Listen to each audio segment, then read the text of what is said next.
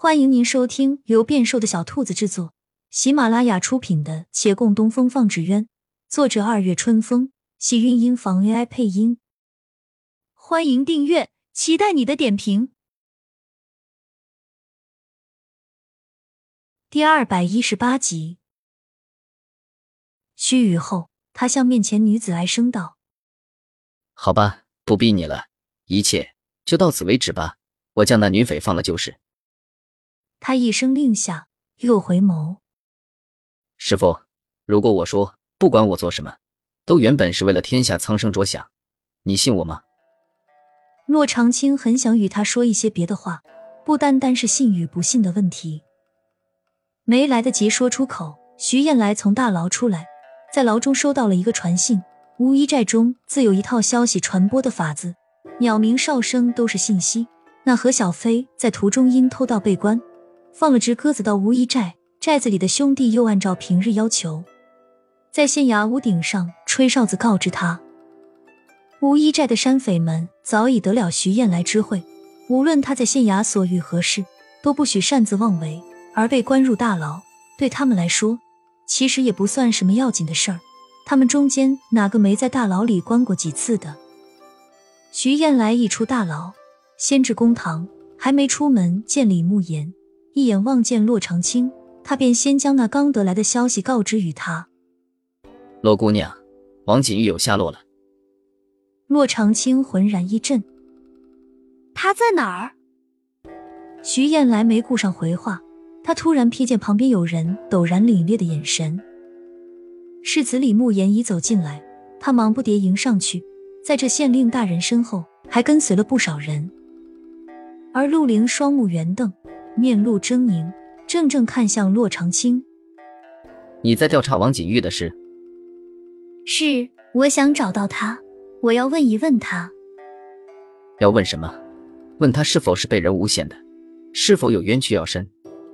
我曾与你说过，证据确凿，我亲眼所见。你也曾说过，你信我。可是你却背着我在查此事。师傅，穆寒征，你何曾信过我？”他的眼眶微红，那胳膊又隐隐作痛。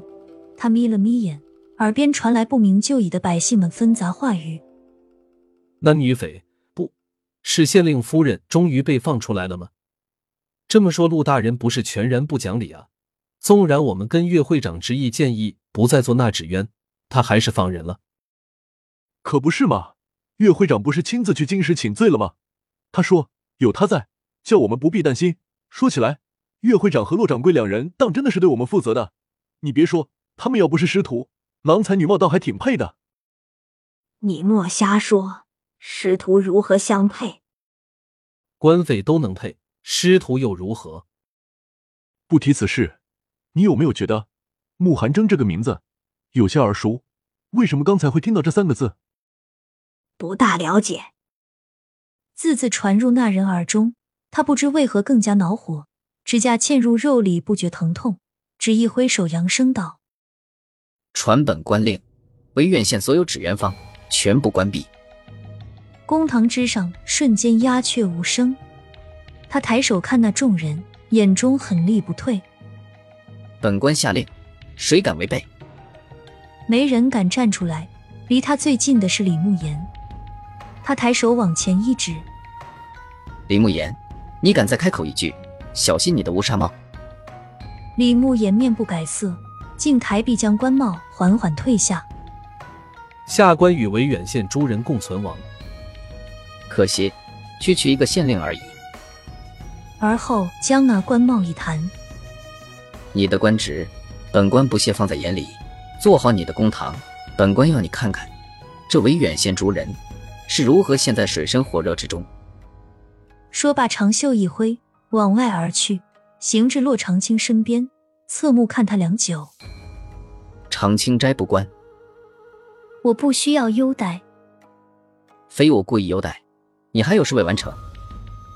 安郡王的纸鸢，我必定不会再做。自然，大师哥都直接上京请命了，我逼你也无用。只是京师权贵喜爱纸鸢者甚多，便是内人也十分喜爱，我自要留一两家。他的目光头透过人群，隐约看见陈升红的身影，讥讽一笑，又道：“红元芳亦可留，若你们肯搬迁京师，自不会亏待。”话才说完，人群中，眼见陈升红拂袖而去，一夕之间，维远县所有大大小小、新的旧的纸鸢坊都关了门，这些艺人们再度无家可归，四处流散，县城突然静谧了下来。李慕言在厅院久坐，这院子也比平日冷清了些。身后有脚步声，他心力交瘁，忽开口道：“燕燕。”脚步声乍停，徐燕来恍然瞪大眼睛，然而须臾便回转过神，他未必是在叫他。这世上再也不会有人满院子的喊“燕燕燕燕”。他轻抚去那人肩上落花，掌心中只觉阵阵颤抖，有泪落入脚下尘土。那人隐忍的悲痛，在这众人散去后，终究无法遏制。亲亲小耳朵们。本集精彩内容就到这里了，下集更精彩，记得关注、点赞、收藏三连哦，爱你！